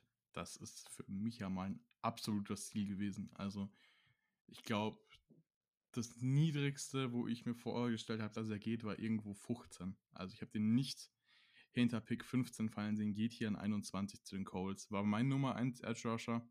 6'4, 277 Pfund, Senior von Michigan. Der wird definitiv Day One starten. Was ich eher weniger verstanden habe, war dann an 54 ähm, Edge Rusher Dayo Odeyingbo. Ähm, den hatte ich überhaupt nicht auf dem Schirm. 6'5, 286 Pfund, ähm, Senior von Vanderbilt. Ja, also dass du da Back-to-Back-Tackle gehst, habe ich eher, beziehungsweise Edge gehst, habe ich jetzt nicht kommen sehen. Ich habe da eher mit O-Line oder Wide Receiver gerechnet. Ähm, von dem her in meinen Augen jetzt nicht so der Bombenpick, Eventual Starter, ja, aber dieses Jahr maximal Rotation-Spieler. Ja, hat auch noch eine Verletzung, die er auskuriert, ne? Oder irgendwo. Mhm. Meine ich, dass der, der, am Ende der Saison auch noch verletzt war. Ähm, die können natürlich schon, schon ordentlich äh, Druck auf den Quarterback ausüben da, ne, die Jungs. Und äh, Build through the trenches an der Stelle, ich weiß nicht, ich weiß nicht, ich, ich tue mich immer schwer damit, solche Picks als schlecht darzustellen, ne, weil du ähm, Draft Grades finde ich immer schwierig irgendwo, weil du weißt ja nicht, was in zwei Jahren ist, ne, wenn da auf einmal, wenn wir können in zwei Jahren zum Beispiel da stehen oder hier sitzen und quatschen und sagen, Alter Verwalter, da haben die zwei Top-Edge-Rusher Back-to-Back-Picks geholt, die jetzt äh, die ganze AFC South in Angst und Schrecken versetzen und Trevor Lawrence schon zweimal aus dem Leben ge gewascht haben. Wer weiß schon, wie es ist. Äh, ich, dadurch, was wir vorher gesagt haben, das Team war letztes Jahr ja eigentlich ziemlich komplett. Und du hast dich auf wichtigen Positionen irgendwo verstärkt. Ein Wide Receiver wäre an der Stelle, wo Odingbo gegangen ist, äh, vielleicht auch, auch gut gewesen. Ähm, aber irgendwo, wenn du so ein perfektes Team hast, kannst du ja nach, nach Talent gehen. Und ich meine, das äh, gelesen zu haben, dass die Colts einen First Round Grade auf ihn hatten. und ihn deswegen in der zweiten Runde äh, sehr gerne quasi genommen haben, als er zu ihnen Mhm. gefallen ist. Jetzt korrigiere mich, wenn ich äh, Müll erzähle, aber ich glaube, der hatte eine, äh, einen Achillessehnenriss sogar, ne? Ähm, ich glaube, der ist am Anfang, der ist momentan auf Injured Reserve, wenn ich mich nicht vertue. Ähm, ich kann mal nebenbei nachschauen, aber ich glaube, ja, Achillessehnenriss im Training für den Senior Bowl. Tatsächlich. Im Ähm, Januar, ne? Ja. Das ist dann natürlich schon extrem früh für so eine Verletzung, wenn du irgendwo noch den Need auf Tackle hast. Ähm, Tackle Need haben sie dann irgendwann noch äh, in der Free Agency oder über Free Agency adressiert. Äh, ja, weiß gar nicht, ja äh, Eric Fischer geholt. Ähm, Eric Fischer von den Chiefs, genau, richtig. ähm, ein Jahr 9,4 Millionen Deal. Sehr, sehr starker Left Tackle in meinen Augen. War ja auch First Overall Pick 2000. Ähm, boah, das ist schon eine Weile her. Das war der Matt Ryan Draft. War das 2,8? Kann das sein? Uff. Long, long time ago. Schauen wir mal nach. Ähm, Müsste ich gucken. ach, 2013 erst. Yo. Warum habe ich Matt Ryan so 2013 viel er älter im. Kopf, als er ist? Verdammt. Ja, wir haben Huch. halt auch schon 2021. ja, okay. das muss man auch im Hinterkopf behalten, das stimmt. Ähm, ja. ja. Sehr interessant auf jeden Fall, aber Ode Jingbo so hoch, ähm, klar. Klar hat jeder seine Spieler da anders auf ähm, andere Grades drauf, aber ja, kann man bewusst kritisieren. Ich meine, ähm, man schaue sich die Raiders Draft Picks der letzten Jahre an. Cleveland Farrell an 4 hatte wahrscheinlich auch kein anderes Team in der ganzen Liga. Nee, Also- und Annette und Oh, Ich Damon Arnett, erste Runde, Junge. an 19, Ah. ne? An 19. Ja, Katastrophe. Da hattest du so Echt? starke Corner auf dem Board und du gehst mit Damon Arnett. Ach, Ich mochte Damon Arnett ja sehr gerne, ne? Und habe so insgeheim gehofft, dass er in die zweite Runde rutscht, nach oben rutscht. Aus der dritten. Als der dann an 19 ging, war ich doch sehr baff. äh, Ähm, hab gedacht, okay, musste doch irgendwie was Richtiges gesehen haben bei dem Jungen. Oder auch vielleicht nicht. ja, also das war, keine Ahnung, kein Clemson Corner mehr auf dem Board. Gehen wir mal zu Ohio State. Ähm, wohlgemerkt Vielleicht, hat uns der gute Herr ja auch einiges gekostet. Die Eagles wollten ja auch traden in dem Jahr mit den Falcons. Ähm, was aber die Falcons declined haben, weil sie einen Clemson Corner haben wollten. Und der wäre weg gewesen, wenn die Raiders aufs Board gehen. Das war irgendwie schon bekannt. Also, ja. ah, okay. Ähm, Ja, aber- größter, ja, Ja, nee, äh, für den Gedanken ruhig zu Ende. äh, nee, ich wollte jetzt zum nächsten Ding gehen. Also, Ja, ja, okay. Ich wollte nur noch sagen, wenn, wenn man so betrachtet, äh, du willst eigentlich noch einen Tackle als Ersatz haben, weil ähm, äh, mir ist der Name entfallen. Ich wollte gerade Villanueva sagen. Als Loss von auf der Tackle Anthony Costanzo. äh, ja, ja. Ähm, wenn du den verlierst, dass du irgendwo auf Tackle gehst, haben alle erwartet, ne? Ähm, oder halt, dass du deinen Wide Receiver Core irgendwie mal ein bisschen aufbesserst. Hast keinen Third Round Pick, gut. Aber ich, äh, vor der Verletzung äh, war er, glaube ich, weitaus höher auf dem Board. Ja, ist ja auch logisch. Ist auch ein Whiskey Pick, wie irgendwo alle in dieser Division bislang. Ähm, kann man irgendwo nachvollziehen, kann man aber auch absolut gegen argumentieren, wie du es gerade gemacht hast. Dann würde ich sagen, gehen wir zur nächsten Kategorie. Ähm, Abgänge in der Offseason. Also einerseits hast du Edge Rusher, den Nico Autry, verloren, der ja, Ja. zu deinen Titans gegangen ist. Ähm, Des anderen, des Weiteren hast du Linebacker Anthony Walker Jr. verloren, ähm, hat 67,5% der Snaps gespielt, aber ich weiß jetzt nicht, ob du den so sehr vermissen wirst. Ähm, gut, Philip Rivers ist in Rente, aber den hast du halt mit Carson Wentz eigentlich ziemlich gut ersetzt, wenn der gute Herr doch mal fit bleiben könnte. Ähm, ja, Ja, also Carson Wentz, ich habe Ich habe äh, den lustigen Satz gestern noch gehört, ich weiß gar nicht mehr in welchem, ich glaube vom Fantasy Footballers Podcast. Äh, frei übersetzt haben sie gesagt, äh, Carson Wentz äh, kann nicht aufhören, den Eagles weh, tut, äh, weh, zu tun, indem er sich verletzt. Jetzt ja. sogar ja. dadurch, dass er sich wieder verletzt, schaffen sie es nicht, einen First Runner zu bekommen, sondern wahrscheinlich einen Second Runner. Fand ich ganz lustig. Ja, es tut sehr weh. es tut sehr, sehr, sehr weh als großer Carson Wentz-Fan. Ähm, ja. so als Carson Wentz hatte eine unfassbare, einen unfassbaren Start in, in seine NFL-Karriere. Ne? Es, äh, es, ist so, es ist so traurig, diese Scheißverletzung gegen die Rams damals. Ach, ah, es tut einfach ja. weh. Da wird im Kopf irgendwas hängen geblieben sein, was er nicht abstellen kann. Äh, es hat sein Spiel beeinflusst, es hat sein Vertrauen irgendwo beeinflusst. Dann nimmst du in der zweiten Runde Jalen Hurts. Das war so der Todesstoß. In das kann Augen. für sein Vertrauen definitiv ja. der Todesstoß gewesen sein, ja.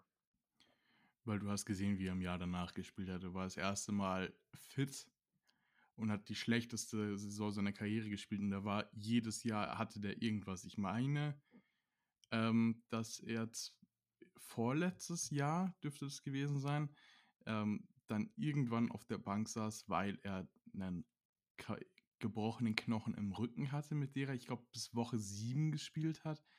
Also der Typ hat eigentlich immer verletzt gespielt und äh, dann ist er einmal gefühlt fit und spielt die schlechteste Saison seines Lebens. Das hat, das hat sehr, sehr, sehr weh getan.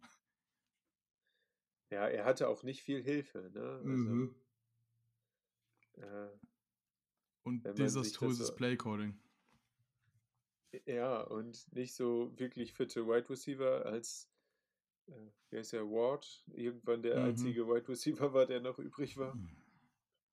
Und ja, ähm, die O-Line war eigentlich auch nur noch, äh, bestand auch nur noch aus, aus Backup-Spielern oder wie war das? Also wenn ich mich nicht irre, haben die Eagles in jedem einzelnen Spiel eine andere O-Line gehabt. Ja, irgendwie so, genau. Es gab also ich weiß, dass es bis Woche 14 oder so auf jeden Fall so war. Ich glaube sogar, dass es die ganze Saison so war, dass nie dieselben fünf Leute in der O-Line gestartet haben. Das ist halt eine Katastrophe. Ja, und wir wissen ja alle, dass äh, Kontinuität bei einer O-Line komplett irrelevant ist. Ja, ist ja nicht so, als ob nee. das irgendwie ausschlaggebend wäre. Ähm, was? ähm, gut, gehen wir zu den äh, Stärken für die Colts nächstes Jahr, also ich habe mir aufgeschrieben, definitiv eine bockstarke Defense. Leonard, äh, Darius Leonard haben wir vorhin schon besprochen, Bobby Okereke etc. Äh, man hat die beste O-Line der Liga in meinen Augen, wenn Quinton Nelson fit ist. Klar, ähm, ich hoffe jetzt mal, dass er nicht lange ausfällt. Ähm, und du hast einen talentierten Quarterback, eigentlich, und einen guten Quarterback, wenn er fit ist. Was aber hoffentlich mal von äh, Verletzungen verschont bleibt, ist einfach dieses Running Back Duo oder jetzt dieses Jahr wirklich Trio mit JT und Naheem Heinz dahinter. Das wird super, super spannend. Ja, auf Marlon Mack äh, gucken vielleicht nur die Fantasy-Owner von äh, Cam Akers, wie man nach so einer äh, nach so einem Achillessehnenriss wieder zurückkommen kann als mhm. Running Back. Ansonsten wird der, glaube ich, nicht wirklich ein Faktor werden. Das, äh, der hat vorher für die Franchise was gemacht. Die haben ihn, das war so ein Goodwill-Signing, sag ich mal. Beziehungsweise, dass sie ihn behalten haben. Ich glaube nicht, dass der irgendwie eine großartige Relevanz für die NFL noch haben wird bei ähm, Jonathan Taylor und Naim Heinz. Die werden ihre Rollen so behalten. Ich kann es mir nicht anders vorstellen, bei, beim besten Willen nicht. Die, ja, Taylor ist eine Stärke. Die O-Line, Quentin Nelson, ich erinnere mich noch dran, wie, wie wir darüber äh, ja, uns die Mäuler zerrissen haben, dass man einen Guard so hoch pickt, so, so, so hoch pickt. An vier, glaube ich, äh, war das damals, oder? Ja, ich hatte jetzt fünf im Kopf. Kann auch äh, sein. Kann, kann, auch vier sein, aber äh, er hat uns alle Lügen gestraft. Ne? Also ein unfassbarer Spieler, der, der wirklich Spaß macht, der die O-Line quasi alleine im Griff hat beziehungsweise die D-Line quasi alleine im Griff hat, der Löcher aufreißt fürs Running Game, was mit, also ich sag ist der stärkste Guard in der Liga. Ja, gehe ich mit. Und äh, die Defense ist schon, wenn die so zusammenbleibt und nicht, ich meine, wir haben schon starke Defense-Units gesehen, die das Feuer verloren haben, die Jaguars zum Beispiel auch, ne? die, die eine riesige Einheit waren, die Top-Einzelspieler hatten und dann trotzdem irgendwie so zerfallen sind. Äh, ich glaube jetzt nicht, dass man bei den Colts davon ausgehen muss, dass das passiert. Wenn es nicht passiert, ist das auf jeden Fall eine mindestens Top 10 Defense. Äh, und wenn es richtig gut läuft, kann das mit die stärkste Defense der Liga sein. Ohne Frage. Also, um das hier kurz nochmal richtig zu stellen, er war Pick Nummer 6, Quentin Nelson. 2018 ah. Pick Nummer 6. Ähm, seitdem aber jedes Jahr im Pro Bowl und First Team All Pro. Also 48 Spiele gespielt, alle als Starter. Ähm, der Junge ist eine Maschine. Ähm, zum Ausblick auf die nächste Saison, wenn Nelson und Wentz beide fit bleiben und relativ früh wieder fit werden, sind die Colts für mich definitiv ein Sleeper-Pick tatsächlich auf den Super Bowl. Und äh, Vegas gibt mir da nicht ganz unrecht. Wir haben ein Over-Under von 10. Das ist definitiv was, wo ich sagen würde, das ist jetzt der Spieler abhängig. Wenn sie fit bleiben, bin ich mir ziemlich sicher, dass es over wird. Wenn sie nicht fit bleiben, sind 10 Siege halt doch eine Hausnummer. Was ist denn dein Take zu Jacob Eason? Wie fandst du Jacob Eason vom Draft? Uh, ähm, nicht der größte Fan. Also ich war überrascht, dass man den so verhältnismäßig spät bekommen hat. Das dürfte ja Runde 4 äh, ne? gewesen ne? sein. Dritte Runde ist ja, glaube ich, ein Third-Round-Pick. Pick 122, Runde 4. Ähm, ah, okay. Dings ist so hochgegangen. Ich glaube, Jack Fromm ist Runde 3 gegangen. Ah, okay. Ja, äh, zu den Bills, ne? Eason hatte ich über Fromm, ähm, aber keine Ahnung. Ich müsste jetzt meine Draft Notes von letztem Jahr raussuchen, aber ich weiß, dass ich den nicht, definitiv nicht als Starter in der NFL hatte. Und das für mich auch schon, muss ich ehrlich sagen, eine mittelschwere Katastrophe wäre, wenn der jetzt starten muss für länger als vielleicht zwei Wochen. Ähm, einfach weil der ist zu inconsistent. Der hat keine gescheite Base, wenn er wirft. Ähm, keine Ahnung, ich kann mit dem nicht viel anfangen. Aber auch sonst sieht es mit den Quarterbacks jetzt nicht sonderlich gut aus. Du hast noch Brad Hundley. Frisch gesigned. Von Arizona geholt, genau und Sam Ellinger von äh, Texas. Ähm, ja. Six-Round-Pick, ne? Richtig. Das sind jetzt alles keine Quarterbacks, die du eigentlich dieses Jahr spielen lassen möchtest. Ähm, von dem her, Jacob Eason wird es übernehmen müssen. Auch wenn Philip Rivers ja angeteased hat, dass er unter Umständen sich durchaus vorstellen könnte, aus dem Retirement zu kommen. Aber auch nur er. ja. also, da lasse ich dann doch lieber Jacob Eason spielen und poker drauf, dass der Junge uns vielleicht alle überrascht, als da äh, Rentner Philip Rivers zurückzuholen. Ähm, also die Aussicht da, für. Eher rufe ich da bei den, Tag, äh, bei den Jaguars an und will Tim Tebow zurück, als er sich Philip Rivers haben will. also. ich dachte jetzt, du rufst bei den Jaguars an und fragst nach Gardner Minshew. Das ist definitiv auch ein Punkt, aber willst du Carson Wentz direkt wieder den nächsten äh, Todesstoß für sein Selbstbewusstsein verpassen? du definitiv nicht. Ich definitiv nicht. Ähm, basierend darauf, dass du im besten Fall einen Second und einen Third abgegeben hast, weiß ich auch nicht, ob du das als Colts tun willst. Also, ja. Na, ich, also ich gehe jetzt auch erstmal nicht davon aus, dass die für einen Minshew oder so traden würden.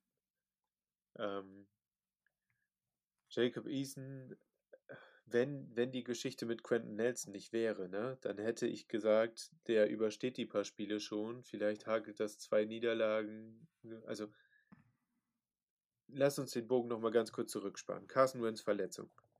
Wovon gehen wir aus? Ich sag mal acht bis zehn Wochen. Ne, die Timeline fünf, fünf bis zwölf Wochen ist äh, strange und hört man bei keiner Verletzung. Ich gehe mal davon aus, so jetzt. Äh, wie, wie, man, wie man mit den Verletzungen bislang so Erfahrungen gemacht hat. Acht Wochen, vielleicht zehn Wochen, wenn es nicht ganz so gut läuft und man nicht die Gefahr laufen möchte, dass er äh, sich schnell wieder verletzt oder so. Dann sind wir fünfter, sechster Spieltag ungefähr. Mhm. Ähm, sollte er zum sechsten Spieltag zurückkommen, dann können die Colts 2-3 oder 3-2 stehen. Es kann auch besser aussehen, aber das restliche Team ist ja einfach wirklich gut. Und das kann vielleicht ein inkonstantes Quarterback-Play von einem Jacob Eason vielleicht auch tragen und aushalten, weil du hast ja einfach die anderen Möglichkeiten. Du hast die Möglichkeiten, über Jonathan Taylor und Naeem Hines ein Quarterback-friendly Game aufzuziehen. Checkdown zu Heinz und äh, Taylor laufen lassen. Das wäre alles gar nicht so das Problem, wenn Nelson nicht verletzt wäre. Aber dadurch, dass Quentin Nelson jetzt auch verletzt ist, ist die O-Line ja nur noch 50% so gut wie vorher. Ja, also du hast das mit Carson Wentz angesprochen. Ähm, ja, es war halt die Frage, ne? Ähm, Problem war, er hatte irgendwann anscheinend einen gebrochenen Fuß. Man geht davon aus, dass er in der Highschool war. Und äh, da hat sich jetzt ein Stück vom Knochen gelöst. So, jetzt war die Frage, operierst du, operierst du nicht? Anscheinend, wenn ich das gerade richtig verstehe, sind die Colts dafür gegangen, dass sie ihn operieren lassen. Und jetzt hast du halt eben diese Timeline, dass er entweder, ähm, ja, es werden mehr als fünf Wochen, so ungern ich das sage. Ähm, ich hoffe auch nicht, dass es die ganzen zwölf Wochen werden, weil dann ist er zu Woche sieben wieder da. Dann war es das mit dem First Rounder, selbst wenn die Colts die Playoffs schaffen. Äh, für alle, die es nicht wissen, der Conditional First Round Pick so Conditional Second ist es ja, ist ähm, entweder Carson Wentz spielt 75% der Snaps, dann kriegen die Eagles einen First-Round-Pick, oder er spielt 70% der Snaps und die Colts kommen in die Playoffs. Wenn der jetzt natürlich die vollen zwölf Wochen ausfällt und die ersten sieben Spiele verpasst, dann war's das. Ich gehe nicht davon aus, dass er volle zwölf Wochen ausfällt. Ich auch nicht, aber ich rechne schon mit acht, bin ich mir ziemlich sicher. Also dann vor... musst du dich natürlich als Colts auch fragen, wie läuft die Saison? Mhm. Und wenn es dann nicht gut läuft, dann lässt ihn vielleicht einfach noch ein bisschen länger raus, um nicht den First zu bezahlen. Ne? Das ist auch gut möglich, ja. Ähm, also vor, vor Woche 4, 5, wahrscheinlich Woche 5, ist wahrscheinlich das erste, wo ich ihn wieder spielen sehe. Und wenn du zu dem Zeitpunkt halt 0-4 stehst, dann ähm, ja, dann lasse ich ihn sitzen gibt Jacob Eason noch ein paar Snaps, spare mir meinen First Rounder, muss einen Second abgeben. Ich hoffe einfach mal, dass es nicht passiert, aber ähm, ja, darauf läuft es vermutlich hinaus. Ja, und vielleicht kann Jacob Eason ja genug Game Manager sein, um dich auch in eine Position zu bringen, ähm, die, die dir erlaubt, dann trotzdem noch um die Playoffs äh, mitzuspielen. Ne? Mhm. Ich habe mir jetzt gerade mal das Schedule der Colts aufgerufen. Die starten gegen die Seahawks. Mhm. Und spielen direkt danach gegen die Rams. Oh, na prima. Also 0-2 nach zwei Wochen. Dann ist das Spiel Titans Colts. Oh Gott. Könnte mhm. interessant werden. Dann hast du die Dolphins. Mhm. Danach hast du die Ravens. Oh Gott, ähm, also ich bin jetzt bei 1-4 im Moment. Dann haben wir ein Spiel gegen die Texans. Das okay. schaffst du vielleicht auch mit Sam Ellinger. Ja, das schaffst du wahrscheinlich auch mit Brett Hundley, also. Und dann hast du die 49ers. Hm. Und dann sind wir bei dem Punkt, wo Carson Wentz wahrscheinlich wiederkommt und dann spielen sie wieder gegen die Titans. Hm. Ja, okay. Könnte eingehören. Ähm, ist natürlich jetzt schwer zu predikten. Wir wissen natürlich nicht, wie das jetzt medizinisch genau aussieht. Also würde ich sagen, ähm, belassen wir es einfach mal dabei und kommen jetzt zu dem Team, auf das du dich wahrscheinlich schon seit ja, gut einer Stunde freust. Ähm, die Tennessee Titans. Fang doch du mal an. Die Tennessee Titans haben äh, letztes Jahr glücklicherweise die AFC South gewinnen können haben dann leider aber schnell in den Playoffs die Segel streichen müssen. Ähm, ja, wir haben die Playoffs erreicht und elf Siege erreicht mit einer äh, teilweise historisch schlechten Defense. Äh, wir haben, äh, ich weiß gar nicht mehr, wie viele Third Downs in Folge nicht verhindern können und die höchste Completion Percentage anderer Teams bei Third Downs zugelassen. Äh, das hatte dann auch zur Folge, dass das Front Office irgendwie gesagt hat, die Defense, so wie sie war, tauschen wir mal nahezu komplett aus. Dowie Jackson äh, als Cornerback ähm, ist gegangen worden. Malcolm Butler als Cornerback ist gegangen worden. Äh, beide hätten unfassbar viel Cap auch gefressen. Zusammen knapp 23, 24 Millionen, meine ich. Da hat man sie lieber entlassen. Dory Jackson ja sogar ohne Dead Cap. Und ähm, man baut jetzt auf Christian Fulton und auf einen Whiskey-Pick im Draft, äh, unseren First-Round-Pick Caleb Farley, der bei vielen Cornerback One war, noch äh, über Patrick Sertain und ähm, bei mir übrigens auch. Ja, sehr gut. Und nur aufgrund seiner Verletzungshistorie äh, und einer zusätzlichen äh, relativ spät im Pre-Draft-Prozess äh, rausgekommenen zweiten Rücken-OP ähm, dann so weit gefallen ist. Erinnert so ein bisschen an den Jeffrey Simmons-Pick, wo man auch nach einem Kreuzbandriss äh, diesen Injury-Dip dann genommen hat und äh, Jeffrey Simmons spät picken konnte, relativ spät. Ich glaube, Pick 19 war er. Mhm. Caleb Fahle jetzt äh, noch ein bisschen später im Draft. 22. 22 ja, äh, zu, zu kriegen, ist so erstmal ein Stil. Wenn er fit wird, wenn er fit ist und so spielen kann, wie er, wie er dann im College noch gespielt hat und was er da gezeigt hat, dann ist das ein Mega-Stil. Und ähm, dann haben wir Back-to-Back geile Picks gemacht, weil äh, von Top 5 äh, Prospects gemacht, weil andere Leute dieses Risiko der Verletzung oder der neuen Verletzung nicht gehen wollten, was die Titans dann gegangen sind. Wenn sich das auszahlt, Chapeau. Genau, also du hast es angesprochen, Defense letztes Jahr historisch schlecht, ähm, 24. in Points allowed, 28. in Yards allowed. Ähm, die große Stärke, die einen dann natürlich in die Playoffs gecarried hat, ist die Offense. Ich glaube, da können wir gleich noch drauf zu sprechen kommen.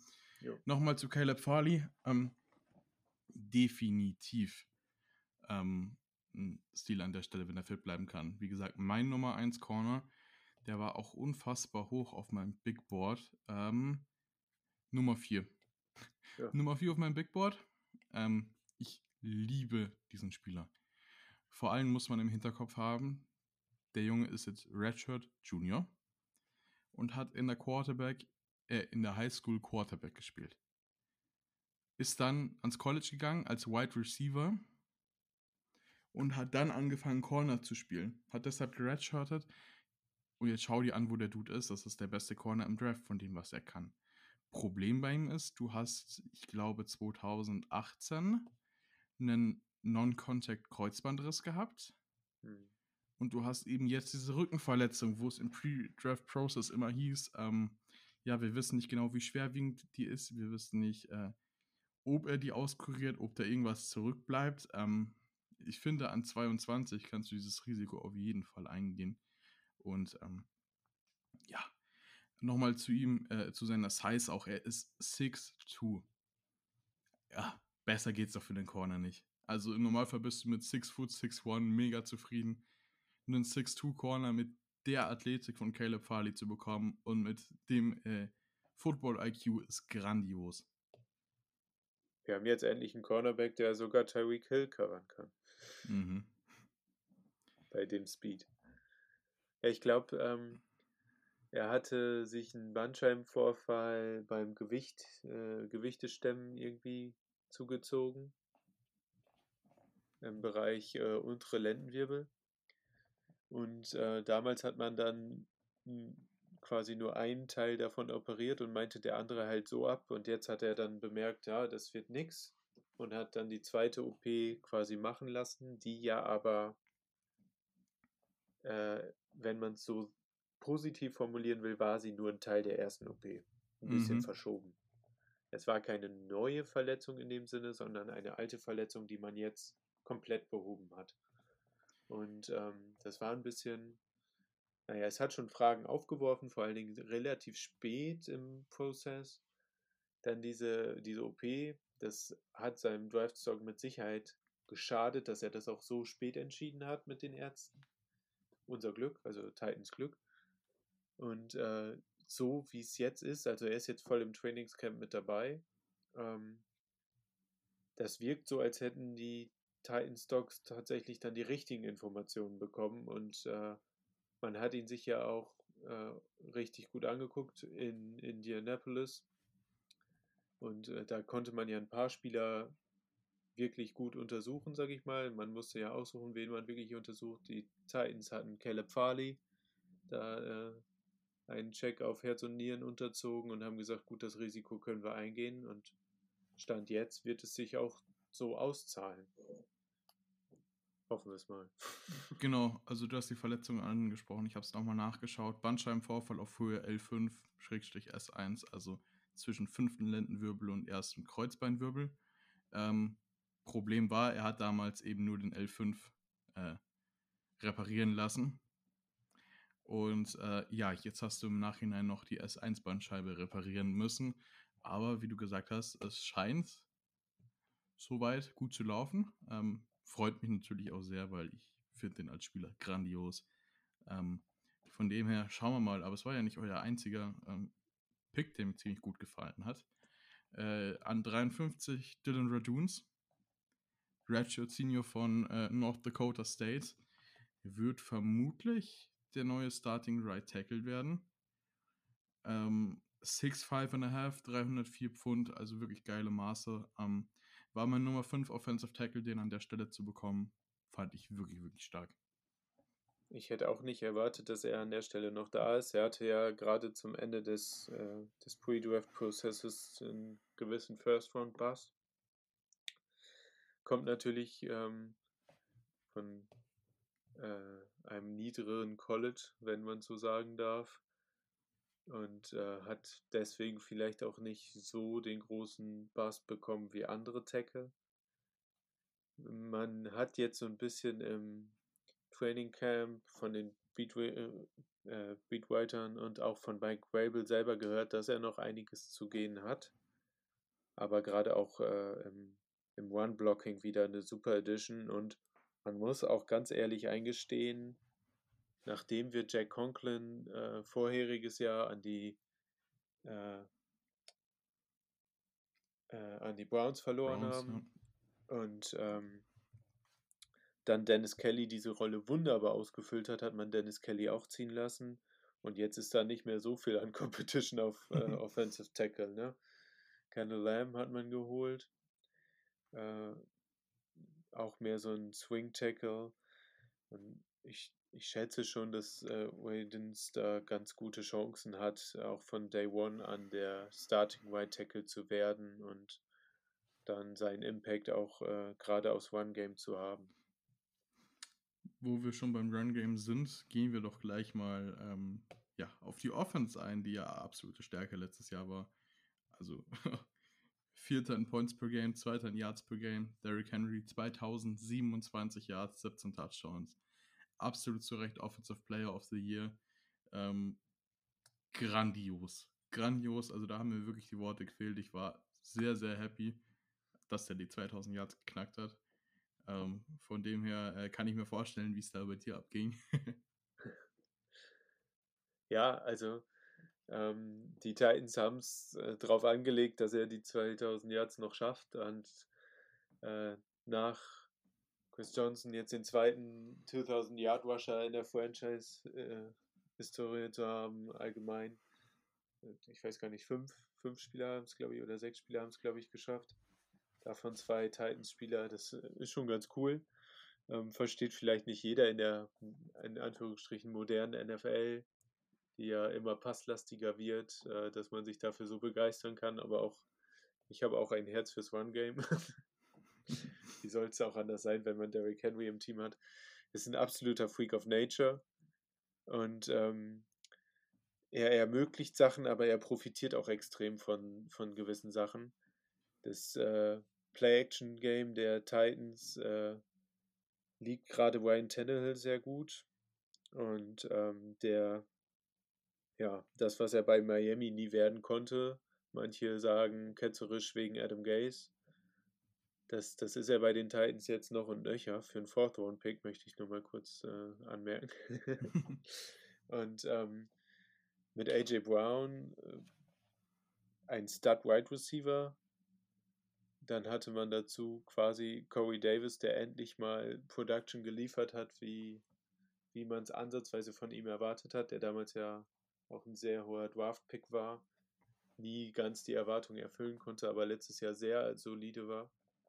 Und die Offense, die hat, äh, also man, das, was vorher nie war, ne, das, das ist jetzt auf einmal so, egal wer dir gegenübersteht, welcher Gegner und egal was für eine Offense da kommt, du kannst dir das Spiel entspannt angucken, weil du weißt, unsere Offense ist genauso gut. Die klickt genauso auf allen Zylindern. Und ähm, wenn man jetzt damit zuzählt, ich darf schon mal vorgreifen, hoffe ich, dass man Julio Jones natürlich mhm. in die mhm. Jahre gekommenen Julio Jones, aber von der Qualität immer noch unfassbar gut, Julio Jones damit zupackt. Da muss sich die Defense ja fast schon aussuchen, welchen Tod sie stirbt. Ne? Ob nun den über AJ Brown, über Julio Jones oder halt, äh, wenn man, wenn man die beiden ordentlich covern möchte, dann hat man halt keine acht Mann mehr gegen Derrick Henry, der dann auch mal laufen kann. Und äh, auf die Offense, da, habe ich schon wieder richtig Bock. Also die, die Offense macht richtig Vorfreude auf, auf die neue Saison. Das glaube ich dir auf jeden Fall. Also man hat, ähm, es gibt 2000, äh, zwei, ja, acht Leute, die über 2000 Yards gerusht sind. Ich habe es gerade nochmal nachgeschaut. Die Titans sind aber tatsächlich das einzige Franchise, das zwei davon hat und das innerhalb von äh, zwölf Jahren. Das ist auch nochmal sehr stabil. Ja. Ähm, ja, sieben davon natürlich in 16 Spielen. Der einzige, der es in 14 geschafft hat, war O.J. Simpson. Ähm, Corey Davis hast du angesprochen, der die Titans äh, ja jetzt verlassen hat, nachdem er endlich mal ein gutes Jahr gespielt hat.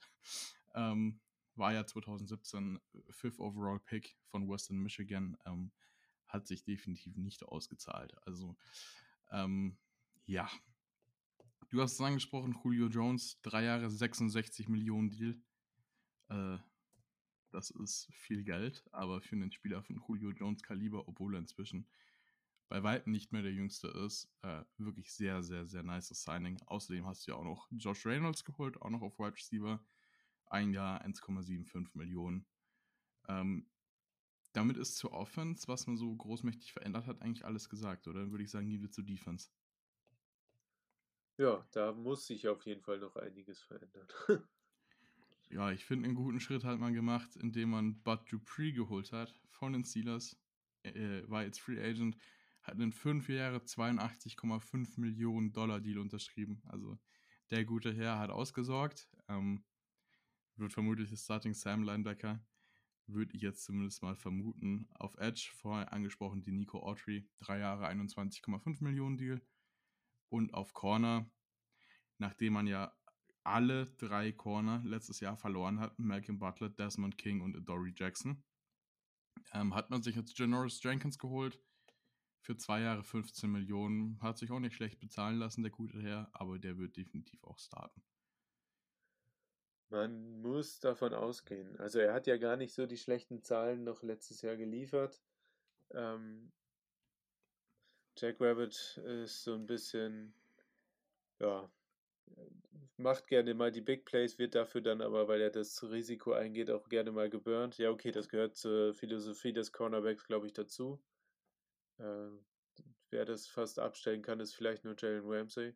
Mhm. Ansonsten, ähm, das war, glaube ich, ein Signing.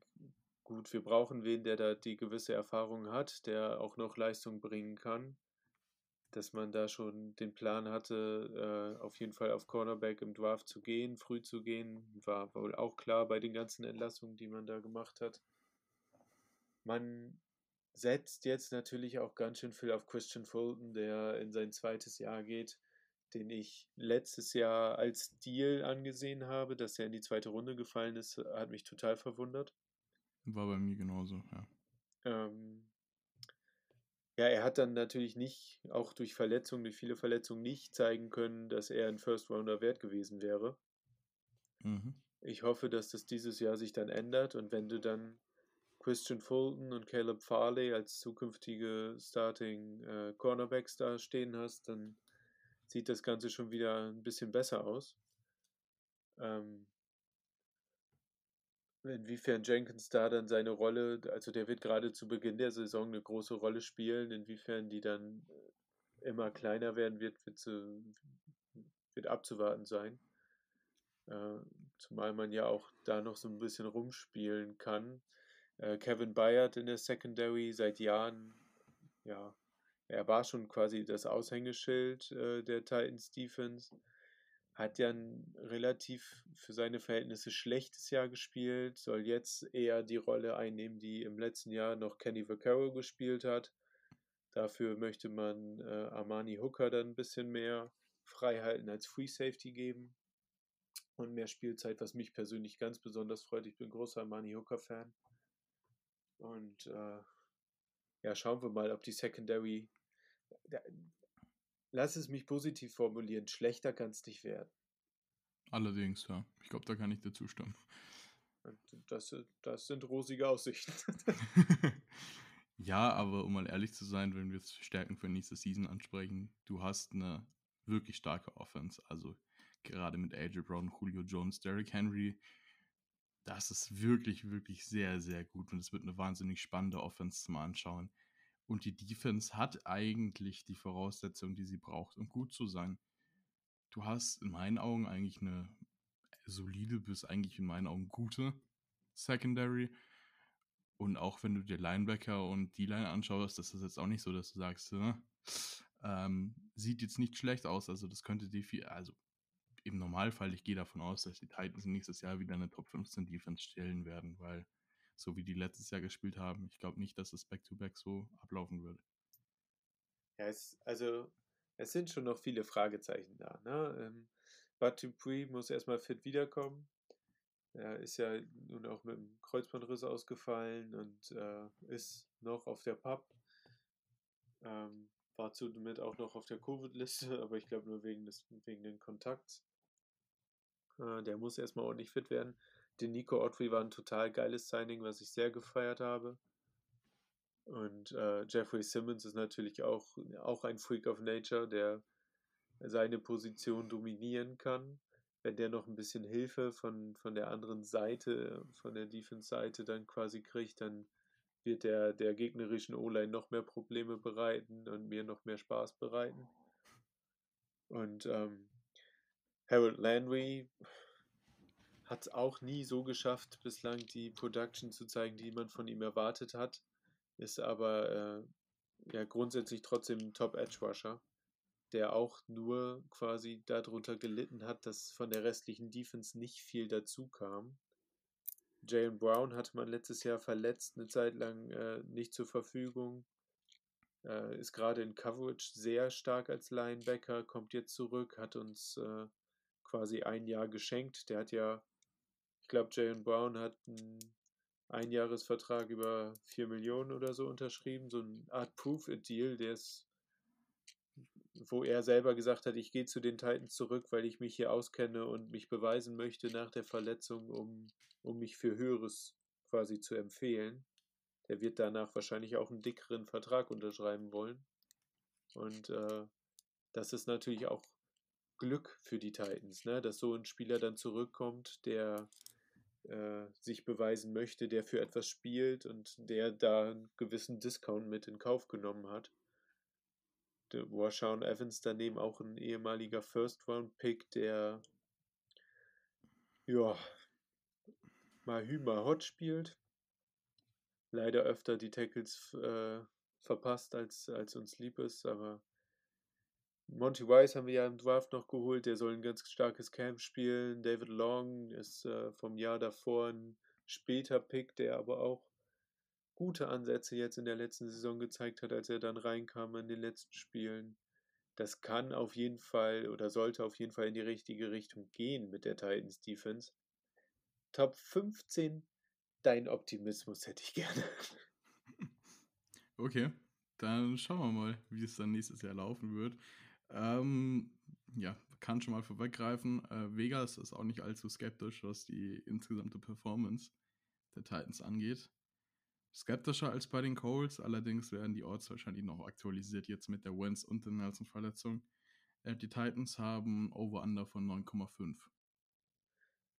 Ja, ziemlich identisch immer mit den Colts über den Verlauf. Es waren letztens äh, waren beide schon mal bei 10. Ähm, Julio Jones trainiert jetzt äh, mehrere äh, äh, Trainings schon nicht mit, mehrere Tage schon nicht mit. Josh Reynolds ebenfalls, laboriert auch an einer Verletzung.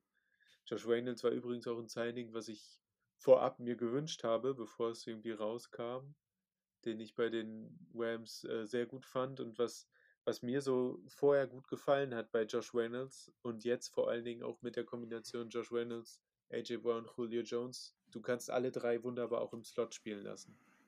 Du kannst mhm. die drei wunderbar rotieren und alle drei sind extrem gute One-Blocker.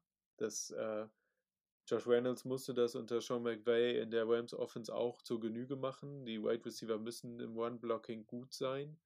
Da haben die Titans, äh, hat John Robinson und wahrscheinlich in Ko äh, Kooperation Mike Wavell stark darauf geachtet. Die wollen die starken Receiver haben, die halt auch für ihr Team sich quasi äh, opfern, auch wenn sie den bald nicht zugeworfen bekommen und im One-Blocking oder allgemeinem Blocking stark sind. Das sind alle drei. Man, man lebt diese Philosophie weiter. Vielleicht schafft es Derrick Henry ja mit einem zusätzlichen Spiel nochmal über die 2000 Yards. Und ähm, alle drei kannst du aber auch komplett variabel laufen lassen. Ne? Ob du jetzt über einen Slot geradeaus tief laufen lässt oder eine Slant Route laufen lässt. Es ist alles von allen möglich, egal von welcher Position. Wenn die vor dem Snap rotieren, äh, die Defense wird es schwierig haben, sich darauf ein, ein, einzustellen, wenn alle denn fit sind. Und Ryan Tannehill, ja, ein, ein für mich Top 10 Quarterback, der, der nicht so ganz das Lob bekommt, wie er verdient hat. Äh, wahrscheinlich noch, weil alle immer noch Miami in, im Kopf haben. Aber seitdem er bei den Titans ist, war er ja von den Statistiken her sogar ein Top 5 Quarterback über die beiden Jahre hinweg gesehen. Weil ihm das System natürlich auch liegt und wir haben jetzt einen neuen Offensive Coordinator, der aber aus, aus, dem, aus dem System heraus der letzten beiden Jahre ja kommt. Arthur Smith hat sehr viel Dope bekommen, der jetzt ja zu den Falcons gegangen ist. Matt LaFleur übrigens, der Head Coach der Packers, hat dazu nur gesagt, das System habe ich schon integriert, die Wörter die gerufen werden, habe ich schon integriert. Arthur Smith hat es nur fortgeführt. Wenn das jetzt weiter so fortgeführt wird, dann können wir auch weiter Spaß an der Titans Offense haben. Genau, da würde ich sagen, ist es doch ein schöner Abschluss. Ähm, wir haben alle Teams durch. Vielen Dank, dass du dabei warst. Hat wirklich Spaß gemacht. Ähm, gerne wieder.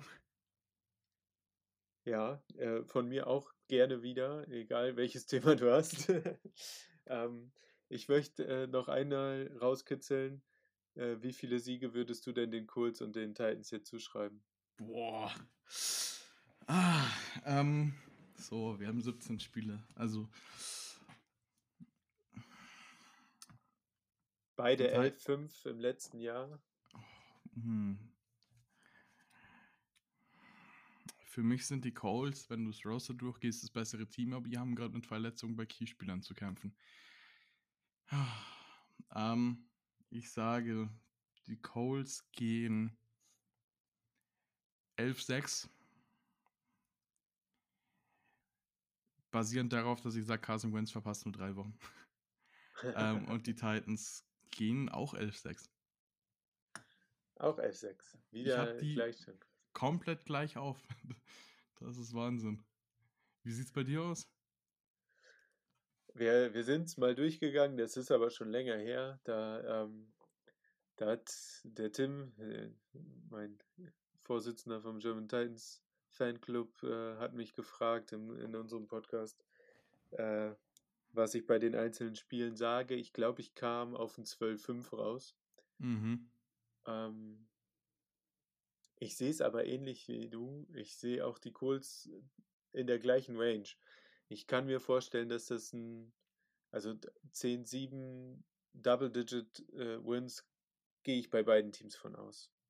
Aber nun, ich meine, klar ist auch irgendwo Glück immer mit dabei. Ich gehe schon davon aus, dass beide 10 bis 12, vielleicht auch 13 Siege hinbekommen. Mhm. Ich glaube auf jeden Fall, dass beide es in die Playoffs schaffen. Sehe ich ähnlich, ja. Genau, dann. Ähm, dann sage ich einmal ganz herzlich Danke für die Einladung und wie gesagt gerne wieder, wenn du ein Thema hast, wo ich reinpasse. Mit Sicherheit. Mit. Sicherheit. Pass. Äh, dann an alle Zuhörer, danke fürs Einschalten. Bis zum nächsten Mal. Ciao. Ciao.